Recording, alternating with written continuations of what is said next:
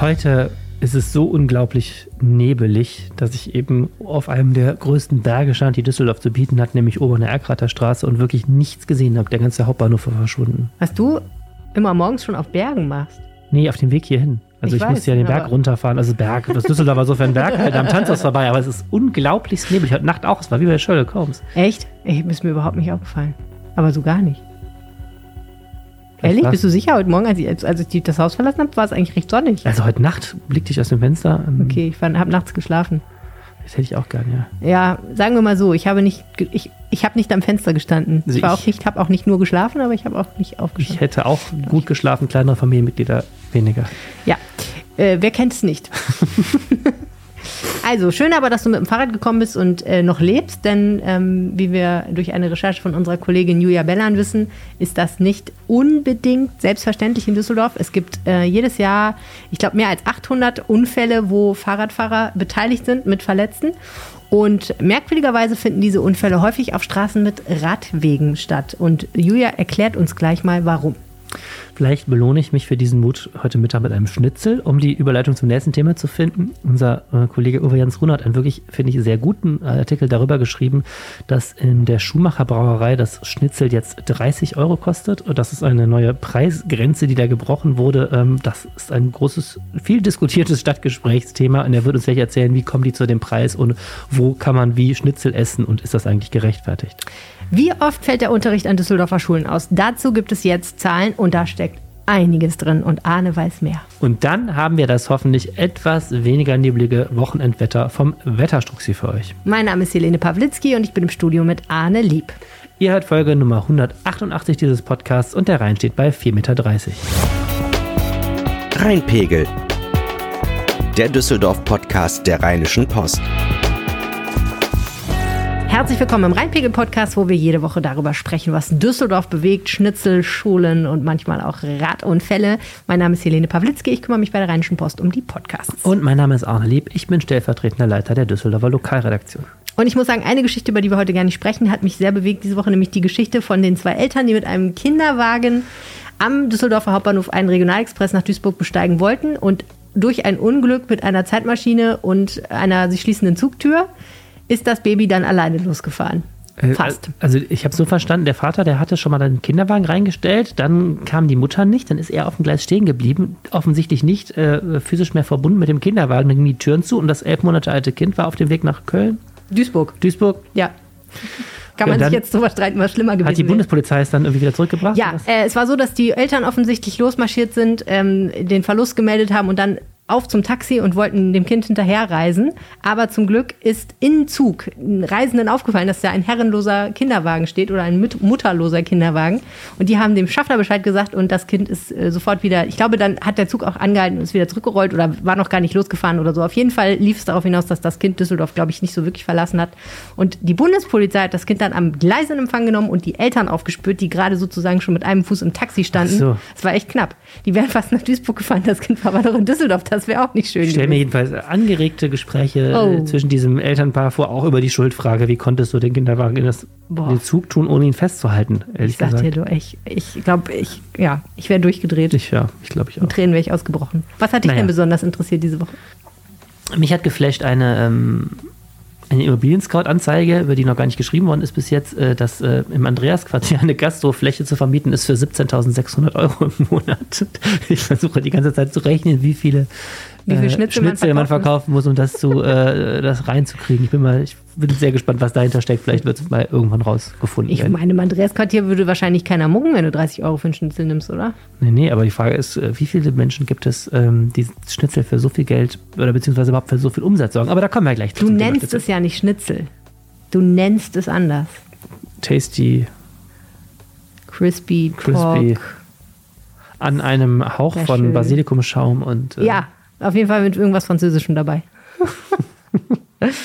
Nun ja, ähm, Fahrradfahren. In unserer schönen Stadt nicht ganz ungefährlich, das muss man leider sagen. Ähm, während man selbst subjektiv ja meistens das Gefühl hat, man ist gerade noch mit dem Leben davongekommen, wenn man irgendwo aufschlägt. Also ankommt, will ich damit sagen, nicht aufschlägt. Ist es tatsächlich gelegentlich so, dass äh, Menschen sich schwer verletzen oder auch zu Tode kommen bei Fahrradunfällen. Und der letzte Unfall, der, äh, wo ich gedacht habe, mein lieber Schwan, das, wie konnte das passieren? Ähm, war dieser Unfall, ich glaube Ende Oktober, ähm, an der Verlängerung der Graf-Adolf-Straße, wo die so einen Bogen macht wo eine Fahrradfahrerin von einer Frau, die einem Stauende ausweichen wollte, ähm, äh, ja, auf die, auf die Motorhaube genommen wurde und dann auch gestorben ist. Ja. Tatsächlich eine junge Frau. Und das Komische an diesem Unfall war ja tatsächlich, dass da ein Radweg ist. Die fuhr auf einem Radweg und genau. diese Frau, die den Unfall verursacht hat, hatte das Stauende offensichtlich zu spät gesehen, weil sie abgelenkt war und dachte, sie vermeidet eine Kollision, indem sie rechts auf den Radweg zieht und hat dann damit diese Radfahrerin getötet. Also wirklich eine ganz tragische Geschichte. Sehr. Und man fragt sich die ganze Zeit, das ist ja eine Straße, die ist eigentlich ja für Radverkehr mitgebaut. Da ist ja ein, Weg, ein abgetrennter Bereich auf der Straße, der extra für die Radfahrer ist und trotzdem stirbt jemand. Und äh, unsere Kollegin Julia hat sich das ein bisschen genauer angeguckt. Herzlich willkommen im Rheinpegel, Julia. Hallo, vielen Dank, dass ich hier sein darf. Oh, das ist unsere Freude. Du hast dir Daten angeguckt zum Thema Radfahren und Unfälle, ne? Genau. Ich habe ähm, mir mal angeschaut für Düsseldorf, ähm, wo denn Unfälle auf Radwegen passieren, da man aus dem Verkehrsbericht der Stadt, ähm, da werden zwar Gefahrenstellen genannt, aber da wird nicht differenziert für Autos, Radfahrende, zu Fußgehende. Und ähm, ich habe jetzt mal geschaut, ähm, wo denn diese Radfahrunfälle passieren und ob es auf Radwegen ist, auf ausgewiesenen oder eben auf nicht ausgewiesenen Radwegen. Genau. Wo kommen denn die Daten her und auf welchen Zeitraum beziehen sie sich? Also ich habe ähm, mit Daten für das Jahr 2020 gearbeitet. Und zwar habe ich ähm, die Geodaten zum Radhauptnetz der Stadt Düsseldorf und OpenStreetMap-Daten zu Radwegen hinzugezogen. OpenStreetMap, das ist ein freies Projekt. Da kann man eben nutzbare Geodaten ähm, einspeisen. Und diese haben wir eben dann für die Stadt Düsseldorf ähm, genutzt und eben alle Daten zu Radwegen in Düsseldorf ähm, runtergeladen. Und diese OpenStreetMap-Daten sind aber so detailliert, dass man da eben äh, sehen kann, um welche Art von Radweg handelt es sich. Das fehlt bei, dem, ähm, bei den Daten der Stadt Düsseldorf selbst. Und dann haben wir den, ähm, die Daten aus dem Unfallatlas genutzt, ähm, in dem eben alle Verkehrsunfälle in Deutschland ähm, aufgezählt werden. Und äh, das kann man eben auch rauslesen, um welche Art von Unfall es handelt, es, es sich handelt, ähm, welche, ob es ein Zusammenstoß war in einer Kreuzung oder ob äh, jemand von der Fahrbahn abgekommen ist, mit welcher Art von Fahrzeug jemand äh, einen Unfall hatte und wir haben da eben alle Radfahrunfälle rausgezogen und das dann eben zusammengeführt. Du hast gerade gesagt, welche Art von Radwegen es gibt. Ähm, welche Arten gibt es denn eigentlich? Aus den Daten die wir ähm, haben, konnte man eben ähm, zum Beispiel geteilte Fuß- und Radwege rauslesen oder ein baulich abgesetzter Radweg neben der Straße. Das heißt, da sind dann vielleicht irgendwie Poller oder vielleicht auch nur so ein kleiner Bordstein, der den Radweg von der Straße trennt. Dann gibt es eben diese äh, Radfahrspuren ähm, neben der Straße, die dann in einigen Fällen in anderen Städten vielleicht farblich markiert sind oder sonst nur mit einem weißen Streifen ähm, von der Straße getrennt sind. Genau, das sind so die verschiedenen Arten von Radwegen. Was ist rausgekommen? Was verursacht die meisten Unfälle mit Radfahrern? Also die meisten Unfälle mit Radfahren sind tatsächlich ähm, Unfälle in Kreuzungsbereichen. Das heißt, ähm, die meisten Unfälle sind Zusammenstöße mit abbiegenden oder kreuzenden Fahrzeugen. Am, am häufigsten tatsächlich eben mit Autos oder mit ähm, in einigen Fällen auch mit LKWs, aber auf jeden Fall mit motori motorisierten Fahrzeugen. Und ähm, das zweite oder zweithäufigste Unfallursache sind Zusammenstöße mit seitlich in die gleiche Richtung fahrenden Fahrzeugen. Das heißt, ähm, auch hier, also wenn man zum Beispiel auf so einem, auf so einer Fahrradspur neben der Spra Straße fährt, auch da passieren eben die Zusammenstöße und eben wenn man, ähm, wenn ein Auto abbiegt beispielsweise und dann in einen Fahrradfahrenden reinkracht. Okay, also das bestätigt ja erstmal eine Intuition, die Fahrradfahrer wahrscheinlich schon länger hatten. Der größte Gefahr, die größte Gefahr geht eigentlich erstmal von PKWs aus für einen Radfahrer. Genau, das ist tatsächlich so. Also die meisten Unfälle passieren mit Autos. Gut, ist jetzt nicht so überraschend. Was ich sehr überraschend fand, war, dass, wenn ich das richtig gesehen habe, 72 Prozent dieser Unfälle, die da passiert sind, hunderte Unfälle, 72 Prozent sind auf Straßen passiert, wo es tatsächlich Radwege gibt, also wo der Radfahrer nicht gezwungen ist, auf der Straße mit den Autos zu fahren. Genau, das war auch für uns ähm, etwas überraschend, beziehungsweise hat das natürlich die Geschichte anders äh, einen anderen Dreh bekommen, als man vielleicht anfangs dachte, wenn man, äh, wenn wir jetzt nur ähm, 30 Prozent ähm, ausgewiesene Radwege hätten, auf denen die Unfälle passieren und der Rest passiert auf, auf einer anderen freien Straße, wo es keinen Radweg gibt. Und so ist natürlich überraschend, dass man ähm, sagt, okay, 70 Prozent, über 70 Prozent der Unfälle passieren auf ausgewiesenen Radwegen, ähm, wobei eben man sich fragt, wie kommen die denn überhaupt dann zusammen? Also wie passiert denn da ein Unfall, wenn man, wenn der Fahrradfahrende auf einem Radweg fährt, der ausgewiesen ist. Aber das ist eben genau die Krux, dass es eben in diesen Kreuzungsbereichen passiert, wo ähm, sich die, die Fahrtwege eben überschneiden und ähm, da ist es eben so, dass 50 Prozent der, der Unfälle auf diesen geteilten Fuß- und Radwegen passieren, ähm, 31 Prozent auf den baulich abgesetzten Radwegen neben der Straße und 17 Prozent auf so einem Radfahrstreifen neben der Straße. Aber eben die meisten Unfälle immer in dem Kreuzungsbereich, wenn die Ampelschaltung äh, gleich ist für, für Fahrradfahrende und für Autofahrende, die in die gleiche Richtung fahren und beim Abbiegen dann äh, jemand übersehen wird, das ist eben immer das Problem. Das finde ich mega interessant. Das ist das, was die, was diese Radfahrlobby momentan immer als Konfliktgrün bezeichnet. Ne? Das ist, wenn die Autos geradeaus fahren und die, die Radfahrer äh, daneben sind ne? und, und dann, dann erwischt werden. Das ist ja was, was in Düsseldorf teilweise sogar schon umgestellt wird. Ich erinnere mich an die, an die Kreuzung an der Topfbruchstraße in Gerresheim, die jetzt extra so geschaltet ist, dass man das äh, lässt nach einem schweren Unfall. Ne? Was habt ihr denn für, ähm, was habt ihr denn für Unfallschwerpunkte in der Stadt ausgemacht konkret?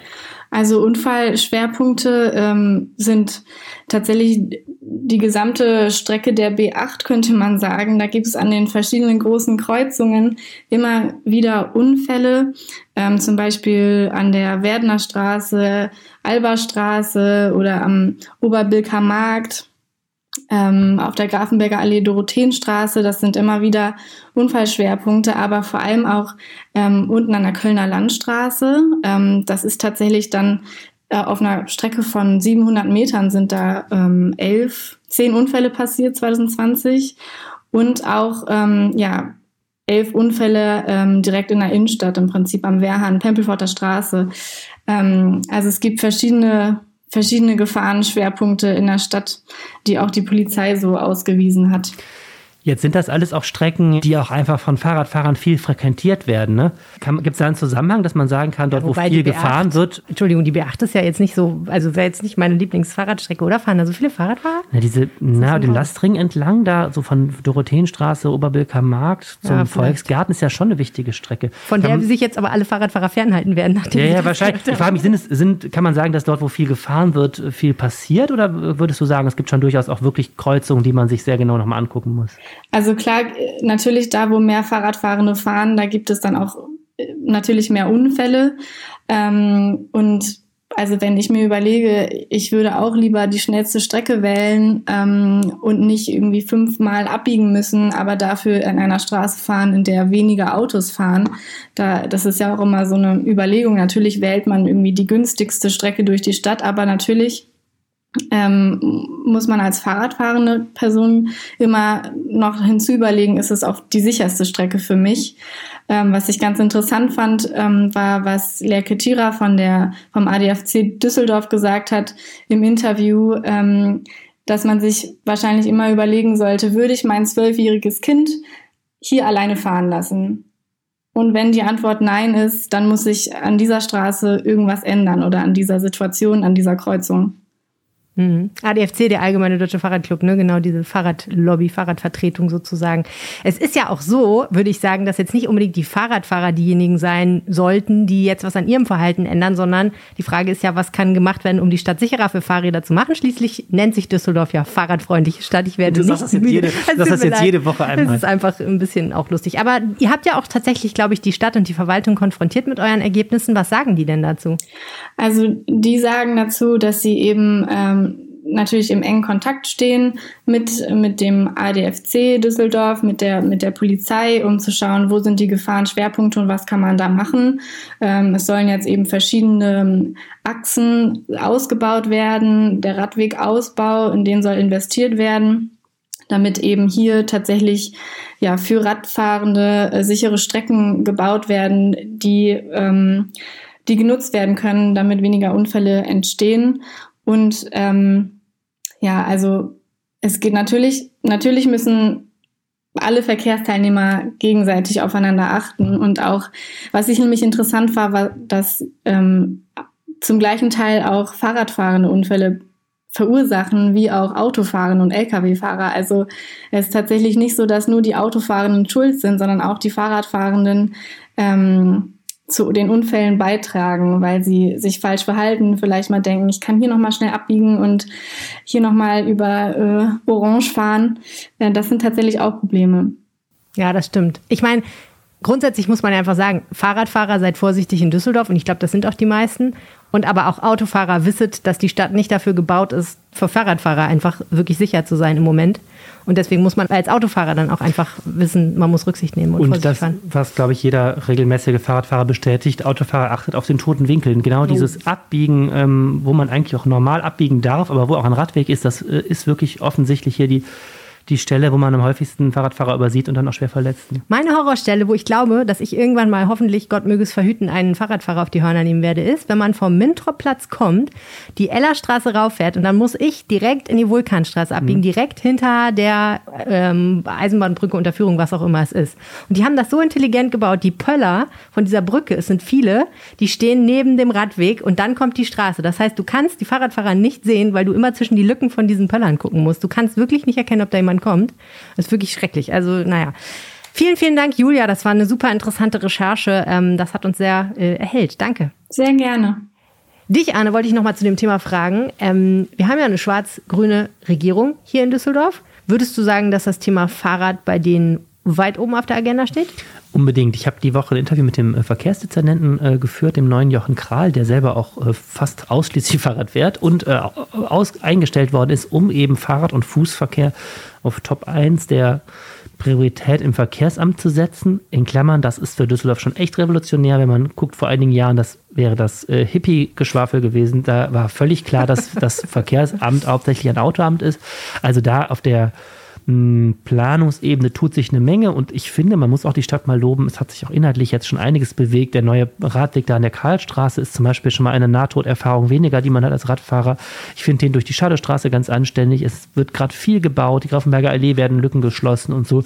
Ähm, es mühsam ernährt sich das Eichhörnchen, aber ich finde, ähm, momentan ist durchaus Wille erkennbar und was noch viel besser ist, durchaus auch äh, die eine oder andere Umsetzung erkennbar. Ja, und ich finde ja immer auch, das ist eigentlich auch eine gute Nachricht für Autofahrer, weil ich merke immer, wenn ich dann im Auto sitze und langsam mit mir die kalte Wut hochkommt über den Düsseldorfer Autoverkehr, dann wird man ja auch aggressiver beim Fahren teilweise. Und zu wissen, dass es baulich so ist, dass man durch Unaufmerksamkeit oder durch hektisches Fahren weniger Gefahr ausstrahlt, sozusagen, mhm. auch wenn man sich selber am Riemen reißt, ist für mich immer eigentlich eine Beruhigung. Also ich fahre auch lieber auf Straßen, wo ich weiß, die Fahrradfahrer sind da sicher untergebracht, an der Stelle, wo ich sie nicht erwischen kann und äh, wo ich dann eben auch einfach aufpasse beim Abbiegen. Der ähm, ein Satz noch zu dem Interview, Jochen Kral sagte eben auch, äh, er selber ist so, würde sich so zu dem Typus unerschrockenen Radfahrer zählen und sagt, er fährt auch über die Berliner Allee. Wir haben ja noch extra da fotografiert, der hat auch kein Problem da, ähm, ne, Berliner Allee, vielspurige Straße ohne Radweg. Er sagt, er ja. hat da auch die Nerven, kein Problem.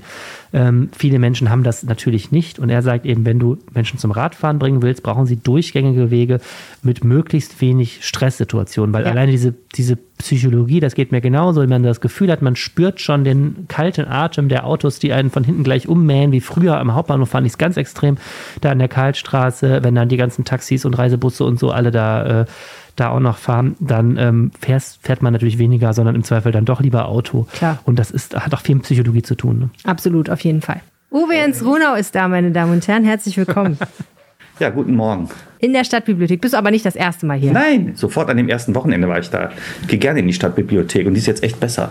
Ja, klar. Das wäre auch noch schöner. Nee, wir finden die auch sehr gut. Wir sind große Fans und auch äh, manchmal hier, wie man merkt. Heute wieder. Ja, immer sehr gerne. Und wir reden heute über ein Thema, das auch mir persönlich sehr am Herzen liegt. Es geht um Schnitzel. Mm. Mm, mm. Ja, sehr lecker. Und äh, Uwe Jens muss man sagen, ich weiß nicht, ob ich da jetzt zu viel aus dem Nähkästchen plaudere, aber du hast ja offensichtlich so eine inoffizielle Meinungsmacherrunde auf dem Karlsplatz, wo morgens beim Kaffee alles bekakelt wird. So ähnlich wie der Rheinpegel, nur nicht öffentlich. Genau. ja, da sind Leute, die gerne, die, also die die Stadt sehr mögen, die auch mal hier und da ausgehen. Und das war zwei, dreimal Thema. Und ich habe irgendwie gemerkt, wenn die da immer wieder von anfangen, dann musst du dieses Thema jetzt recherchieren und aufgreifen. Was war Thema? Es gab zwei ähm, der Männer da, die sich dann die das nicht verknusen konnten, dass jetzt im Schuhmacher äh, ein Schnitzel 30 Euro kostet. 30 Euro ist sowieso schon unheimlich viel für ein Essen, klar, das finden wir, glaube ich, äh, alle, also je nachdem, was man jetzt isst und wo, aber es ist zumindest kein Durchschnittspreis für eine Hauptspeise. Und äh, dann noch im Brauhaus. Brauhaus denkt man ja immer, klar, also ich kenne einen Wirt, der sagt immer, bei uns essen die Leute, um sich auf den Beinen zu halten, aber... Ähm, man geht da hin, man denkt, man hat einen nicht allzu teuren Abend vielleicht und da war 30 Euro einfach Gesprächsthema und äh, deswegen habe ich mich darum gekümmert. Wir reden vom Schuhmacher Stammhaus an der genau, Oststraße. Es geht ne? um das Schuhmacher, ähm, eine der ganz großen Hausbrauereien. Und äh, ja, da kostet dann besagtes Schnitzel 30 Euro, wobei ich dann auch sofort nochmal gelernt habe, Achtung, pass immer auf genau, was du sagst, weil ein Wiener Schnitzel, darum ging's, das ist vom Kalb und das Kalbsfleisch ist einfach eben teurer. Und äh, da steht auch ein Schnitzel Wiener Art auf der Karte, da steht dann nur Schnitzel mit Bratkartoffeln und Salat und das ist halt eben ein Schweineschnitzel und das kostet 18,50 Euro. Also da ist schon mal ein Unterschied. Das ist ein großer Unterschied, wenn man sich das ja. mal überlegt. Schwein und Kalb, okay, interessant. Also, Jetzt müssen wir das nochmal von vorne aufdröseln. Was ist denn der Standardpreis? Was hast du gefunden in deiner Recherche für ein Wiener Schnitzel vom Kalb in den Brauhäusern in Düsseldorf oder in den anderen Gastronomien? Die meisten haben eben gar nicht das Kalbsschnitzel, sondern eher das Schweineschnitzel. Und dann ist das so zwischen, ich sag mal, 13, 14 Euro und eben 18 Euro beim Schuhmacher. Okay, da ist der Schuhmacher auch schon ein bisschen teurer. Da ist er ein bisschen teurer. Mhm. Ähm, wobei sich das mixt. Die anderen haben dann auch schon mal was, was vielleicht ein bisschen, bisschen teurer ist. Aber gut, das ist auf jeden Fall auch schon äh, was teurer. Und er hat sich mit diesem Preis jetzt äh, 30 Euro ähm, bei dem Kalbsschnitzel auf jeden Fall an die Nummer 2 geschoben im letzten Jahr, weil äh, selbst auf der Köse Grill ist eigentlich so, so ein sehr edles Ding ähm, auf der oh, Kö, ja. äh, Etage hoch oben. Steakhouse, ne? Äh, so, ja, die haben ganz viele Steaks und sowas, aber die haben auch das Wiener Schnitzel und da war das 28,50 Euro. Und ich glaube, wenn ich es jetzt richtig im Kopf habe, 27,90 Euro beispielsweise bei Münstermanns Kontor. Da kann man auch sehr gut essen, da am Karlsplatz. Und noch höher liegt, wenig überraschend, der Breinbacher Hof. Der Breinbacher Hof, genau, wo, wo ich auch mit dem Hoteldirektor gesprochen habe. Äh, da sind die Kühe persönlich bekannt äh, aus der Region, wo die Milch herkommt und so weiter. Sehr nachhaltig wird alles gemacht. Sogar mit den Gästen fährt er auf diese Höfe und so weiter. Da kostet das, äh, da, wenn Sie sich das angucken wollen, also es gab es durchaus schon. Und da kostet das Schnitzel äh, in der Standard, in der großen Version 42 Euro und in der kleineren Version, äh, also wenn man eine halbe Portion quasi nimmt, 24 Euro. Ich überlege die ganze Zeit, ob ich das gut oder pervers finde, dass man sich praktisch von einem namentlich bekannten Kalb das Schnitzel aussuchen kann. Und ist der Preis dann. Da geht es erstmal um die Milch. Ich habe ihn jetzt noch nicht gefragt. Das nächste wäre, dass ich nochmal frage, weil ich hatte das erst drin, dass man als Gast weiß, wie das Kalb Ob Flauschi auch in die Pfanne kommt ähm, oder nur die Milch gibt, das, das muss ich noch mal klären. Es bricht einem das Herz. Äh, wobei, ehrlich gesagt, dann darf man sich auch gar nichts vormachen. Das gehört eigentlich auch dazu. Ja, Wenn man stimmt. das sich bewusst ernähren soll, warum soll man die Kuh nicht kennen? Ja. Ja, also so das, das ja. Kalbschnitzel ist ja auch eine heilige Kuh sozusagen in der Gastronomie. Offenbar. Also warum soll man sich davor eigentlich verschließen? Aber das ist genau so eine Schwelle, die ja viele nicht gehen wollen, dass das echt ein Lebewesen war, was man dann da zumindest in Teilen verzehrt. Zu Sojaschnitzel kommen wir gleich noch. Aber ist denn jetzt dieser Preis von 30 Euro aus deiner Sicht oder be begründet? Wie begründet denn der Gastronom das? Oder die Gastronomin ist es in diesem ähm, Fall? Ich habe dann gefragt, wie kommt es zu dieser Preisfindung? Und genau auf dieses eine Produkt wurde es mir nicht vorgerechnet. Ähm, aber es wurde darauf verwiesen, erstens, dass es das teurere Fleisch ist und dass man eben im Schuhmacher wirklich alles noch frisch einkauft und auch selber produziert. Also auch die Panade beispielsweise bei dem Schnitzel, das sind ja auch alles Personalkosten, die dahinter stehen. Da wird das Brötchen geraspelt Echt? und so weiter. Ja, da ist nichts, die machen nichts convenient, wie sie sagt. Also convenient wäre, ich kaufe mir so ein paar Tüten ein und schmeiß alles zusammen, wie wir das abends schon mal machen. Sie ist die, äh, sie ja, ist die Gertrud Schnitzler-Ungermann, ähm, die eben so, die, die haben sich da so ein bisschen aufgeteilt. Der Herr Ungermann ist, der war auch Großschlachter früher, der kauft immer alles ein. Die kaufen also bei sieben Fleischproduzenten aus der Region ihre Sachen äh, ein, aber die Preise macht eben die Chefin, das ist die Gertrud Schnitzler-Ungermann. Und äh, die hat dann aber auch gesagt, das liegt daran, dass wir eben hier auch alles wirklich herstellen, auch das Gemüse, äh, der Blumenkohl, alles wird geputzt. Und dann hat sie mir erzählt, wie man Schwarzwurzeln macht. Oh. Äh, das wäre eine absolute Sauerei. Man müsste sich Gummihandschuhe anziehen, oh ja. das alles wird schwarz. Äh, man kriegt so also Flecken so, auf den so Händen. Wie so ein Tintenfisch ne? als Gemüse irgendwie. Und ähm, so ähnlich. Ja, Leben wie Hulle. Jedenfalls viel Aufwand auch dahinter und eben alles frisch und so weiter. Und so kommt es dann auch mal zu so einem Preis. Ja. Du hast gestern mit der Geschichte das äh, Internet zum Beben gebracht. Ich weiß nicht, wie viel viel, wie viel Kommentare und äh, Abrufe wir hatten, was auch damit zu tun hat, dass momentan sowieso hohe Preise in der Gastronomie ein Thema sind, was viele Leute beschäftigt. Ne? Genau. Und ich habe, äh, also überall gehen die Preise auch hoch, muss man mal. Also ich habe selber an dem Morgen noch, war ich einkaufen, war im Rewe Und äh, ich, wir kaufen Spiel Spaghetti ein. Und wenn er immer diese Nummer 5 von Barea, dann merkst du das natürlich so über die Zeit. Und ich kann mich da gut dran erinnern, wie das so 1,49 kostete. Und jetzt, dann ging das hoch. 1,59, 1,69, jetzt ist 1,89. Was also, ist denn Nummer 5? Spaghetti? Was das ist, das? einfach die ganz normale, ganz normale Spaghetti. Die sind so durchnummeriert. Und Nummer 5 ist so ein Klassiker halt. Ja. Wie viel Knoblauchzehen kommen Aglio Olio? Viel. Viel. Also so eine halbe Knolle schon mindestens. Das muss ich ja lohnen, aber auch schön scharf machen mit Chili. Ähm, so, Du merkst das als Verbraucher, wo das überall teurer wird. Das ja. ist ganz klar. Und, äh, ja, und in der Gastronomie kommen ja auch noch die äh, Probleme durch die Corona-Pandemie dazu, ne? Die Personalkosten auch, also die, die Gastronomen müssen unglaublich gucken, ihr Personal zu halten. Der Alexander Esch, der bei uns die Wirtschaftsseite betreut hat, vor sechs, acht Wochen einen Artikel gemacht, dazu mit Gastronomen gesprochen und man muss auch den Leuten was mehr bezahlen. Auch der Cyrus Haidarian vom Breidenbacher Hof hat schon seit ein paar Jahren so eine Initiative mit, äh, ich weiß jetzt nicht mehr genau, wie sie heißt, aber Fair Hotels, wo auch fair bezahlt wird mhm. äh, für die Mitarbeiter. Sagt er, wir haben uns hier selber verramscht durch so einen Geiz ist geil Wettbewerb in den letzten Jahren. Das ist wirklich falsch. Und die Branche muss heute gucken, ihr Personal zu halten. Und äh, der Gastronomie, Gastronomie-Experte Eirund, der sagte uns, äh, eigentlich müssen die alle 10 bis 20 Prozent jetzt drauflegen, um ihr Personal auch zu halten. Weil die gesagt haben, wenn ich alle halbe Jahre hier aus dem Job fliege, weil nicht klar ist, ob wir noch geöffnet haben, dann kann ich das nicht machen. Ne? So, also es ist äh, eben klar, das Zutrauen mit immer mehr äh, Auflagen, immer wieder Lockdowns, immer wieder Einschränkungen, Personalabbau und so weiter, dass äh, das ja, schlägt jetzt in das Gegenteil um, dass die Leute dann auch sagen, ja, ich gehe woanders hin und du kriegst sie nicht mehr zurück. Mhm. Was ist denn dein Eindruck von deinen Gesprächen unter anderem auf dem Karlsplatz? Sind die Leute bereit, die 30 Euro fürs Schnitzel zu zahlen?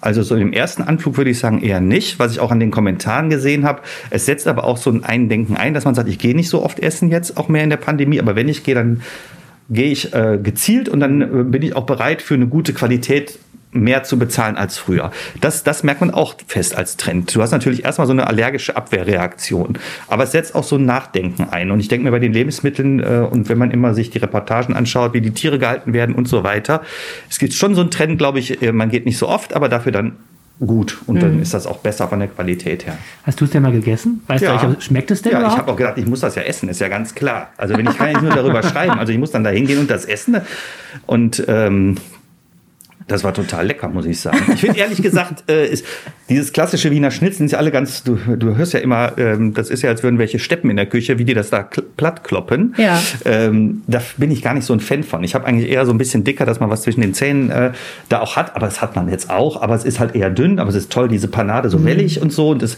hat sehr gut geschmeckt. Auch der Feldsalat dazu esse ich total gerne, war mit so einem leichten Vinaigrette. ja, mit so einem ah. schönen Dressing. Nee, es war so, ja. so ein bisschen so mit Mayonnaise, aber total ah. leicht. Aber ah. es war sehr gut gemacht, muss ich sagen. Es schmeckte, mhm. oder Joghurt, ja. Es war sehr lecker. Das klingt gut. Gibt es eigentlich schon in irgendeinem Brauhaus in Düsseldorf das Sojaschnitzel, das vegetarische Schnitzel? Das weiß Schnitzel? ich gar nicht. Was ich weiß beispielsweise im Übrigen, dass es vegane Erbsensuppe gibt. Ah. Das gab es früher auch. Also jetzt gibt es eine ganz normale Erbsensuppe, wo auch ein bisschen mit Speck und so weiter, aber es gibt eben auch vegane Erbsensuppe. Immerhin. Und das finde ich eigentlich einen guten Trend. Ich glaube, im Kürzer gibt es auch äh, so vegane Sachen. Das ist also deine Liga. Äh, eine. vegane Sachen? Ja, nee, so kürzer und so, oder? So ein bisschen Studenten stehen auf der Straße nee, und so. Oder? Ich, ich finde das, find das, Bier so süß da. Ich bin noch nicht so Ja, so malzig, ne? Ja, so nee, war noch nie so ein Kürzer-Fan, ehrlich gesagt. Da kann man nett sitzen, das stimmt. Aber so mhm. Essen müsste ich da jetzt nicht hin. Ach doch, das ist aber auch gut. Aber ich, ich kann mich nicht an vegane Sachen erinnern, aber ich bin da wirklich kein Experte für. Vor allen Dingen, weil ich auch echt nicht vegan bin. Also was beim Schuhmacher noch nett war, die wollen jetzt neue Sachen machen, weil so eine ganze Haxe, hat sie mir erzählt, will ja auch nicht jeder immer essen. Deswegen kommt jetzt, was sie jetzt einführen wollen, beispielsweise, dass du dir ein Röckelchen bestellen kannst, wo so ein bisschen Haxenfleisch drauf ist. Und das Fleisch selber ist ja total mager. Es ist ja immer diese fettige Kruste, wo viele sich so mhm. äh, auch so sagen, oh, das will ich nicht. Aber oh. so Röckelchen mit sowas, das wollen sie jetzt machen. Das, das will ich mal probieren, ehrlich ja, gesagt, weil das Haxenfleisch äh, schmeckt ganz gut. Würde ich nicht von der Bettkarte stoßen. Wer jetzt sagt, äh, er oder sie möchte auch mal das Wiener Schnitzel im Schuhmacher probieren, hat ein Problem, wie ich da im Text entnommen habe. Ich habe mich da auch gewundert. Also ich hatte die Anfrage ging schon vor Weihnachten los, dann war jetzt auf einmal Betriebsferien und ich habe ja gesagt oder eben auch schon gesagt, den Artikel schreibe ich erst, wenn ich es auch probiert habe. Ähm, und dann musste ich ja zehn Tage warten, weil die Betriebsferien ähm, waren. Die sind jetzt seit dieser Woche vorbei. Und auf einmal war das gar nicht mehr auf der Karte. Und ich hatte vorher die Anfrage gestellt. Und äh, weil das vielleicht welche auch kritisch sehen und so, da gab es zwei Euro, äh, zwei Gerichte für 30 Euro und die standen beide jetzt nicht mehr auf der Karte. Aber wenn man sie haben will, kann man sie kriegen. Also man muss dann sagen, hier hätte ich gerne. ähm, das gibt es übrigens auch in anderen Brauhäusern. Witzig. Also dass es gewisse Sachen, Sachen. gibt, dass es Sachen, ne, geheime nicht, sondern dass du auch anrufen kannst. Ich hätte jetzt gerne beispielsweise, gab es im Ürige früher halbe Hähnchen, habe ich gerne da gegessen. So, jetzt waren die nicht mehr auf der Karte. Du kannst aber als Kunde anrufen und sagen, hör mal, ich hätte unheimlich gerne, ich komme mit vier Freunden, wir wollen alle gerne halbes Hähnchen essen. Wann kommst du denn ja am Freitag 20 Uhr oder so? Dann machen die dir das. Hm. So, jetzt weiß ich den Preis da jetzt nicht, aber was weiß ich, 17 Euro oder so. Aber ähm, dieses Schnitzel ist wohl regulär immer zu haben, aber nicht mehr auf der Karte. Okay, Rheinpegelhörer wissen mehr. Das geheime Schnitzel im Schuhmacher für 30 Euro. Vielen Dank, Uwe Jens Runer. Ja, schönes Wochenende euch. Ich muss ja sagen, wenn ich sowas auf der Karte sehe wie so ein 30-Euro-Schnitzel, dann denke ich erstens, ach, wie lecker, das will ich unbedingt essen. Und dann denke ich, ach, in Deutschland geben wir sowieso viel zu wenig Geld für Lebensmittel aus. In Frankreich äh, wäre das überhaupt gar kein Thema. Und dann bestelle ich es. Ja. Deswegen habe ich auch nie Geld.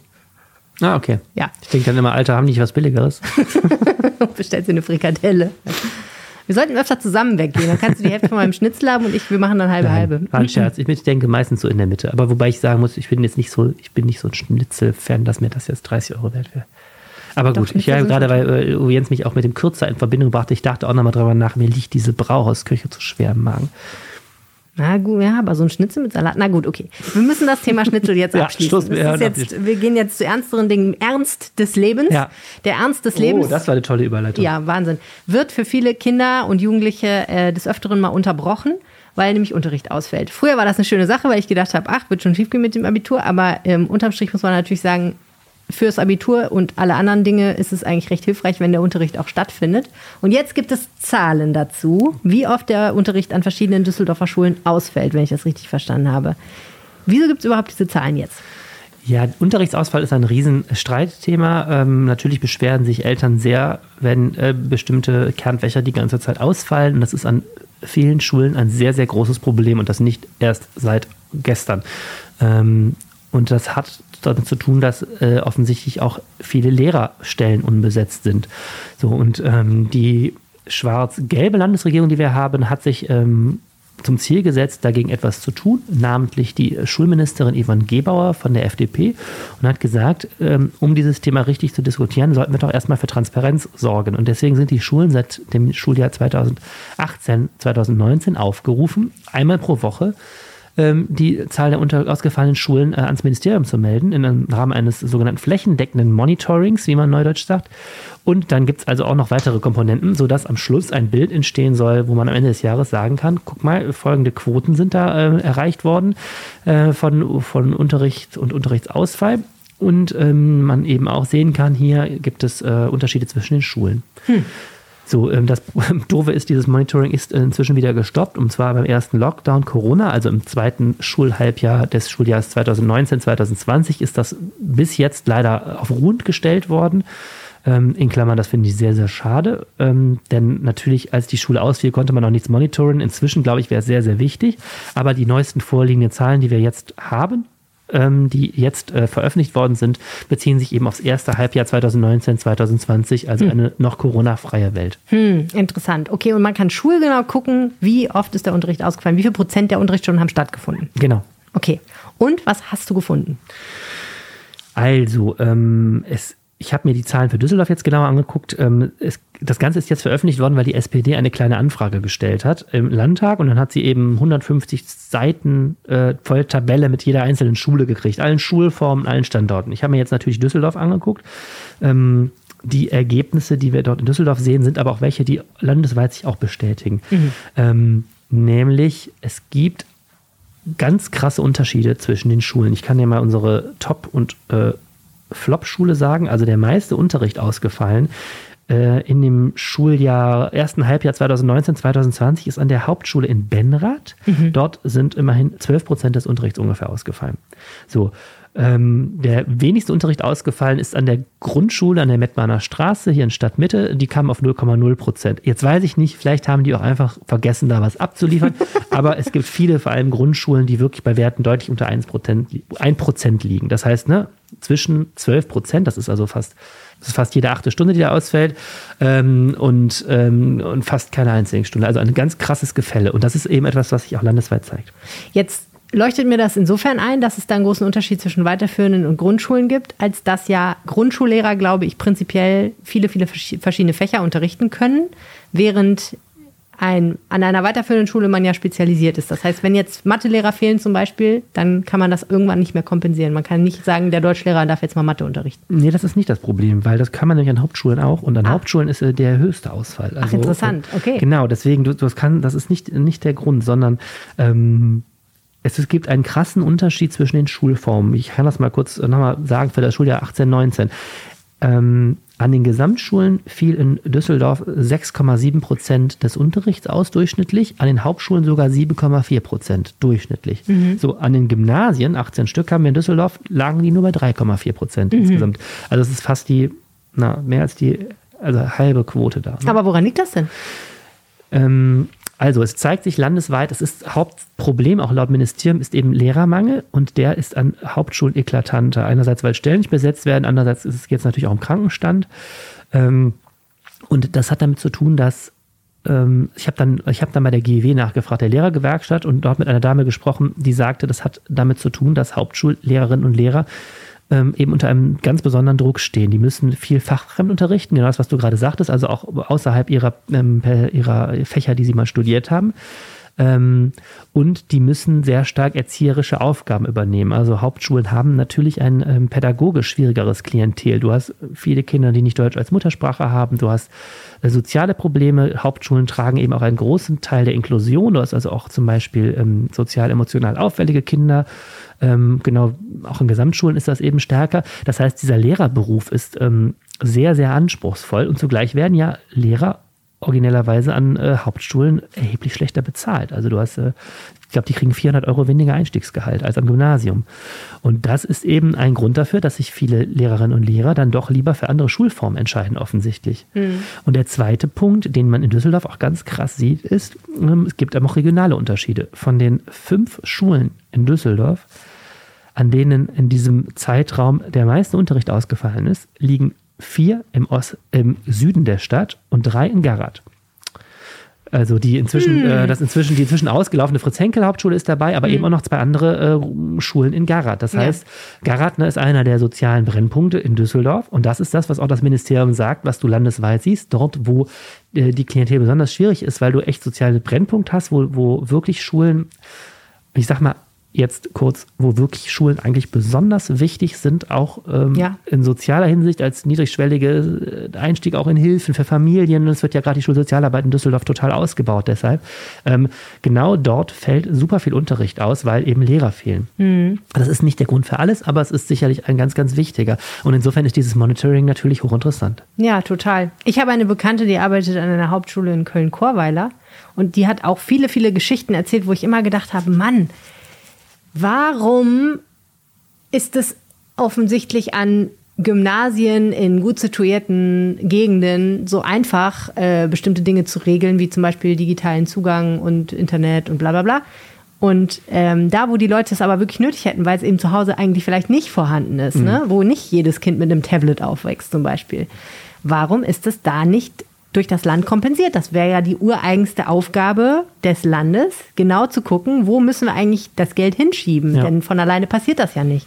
Aber das ist wahrscheinlich dieser Catch-22, ähm, da wo die Elternhäuser sehr, wie soll ich sagen, gut situiert und auch dadurch beschwerdemächtig sind, die haben natürlich eine stärkere Lobby vielleicht auch politisch, um bestimmte Dinge hinzukriegen. Und auf der anderen Seite sind sie vielleicht auch selber aktiver darin und ja. kompensieren manches durch Fördervereine, durch eigene Aktivitäten und so weiter.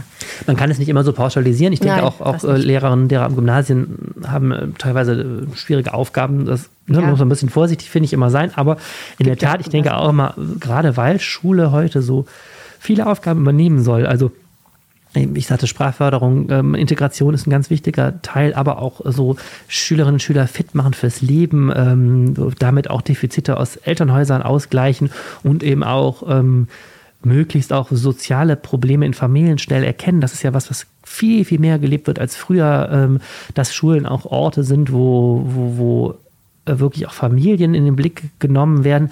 Wenn man das alles bedenkt, dann ist es eigentlich ein Unding, dass wir, dass, dass wir gerade diese Schulen in den Brennpunkten so schlecht äh, ausgestattet haben, dass da so eklatante Aus Unterrichtsausfallquoten zustande kommen. Mhm. Also das ist ein politischen Riesenthema.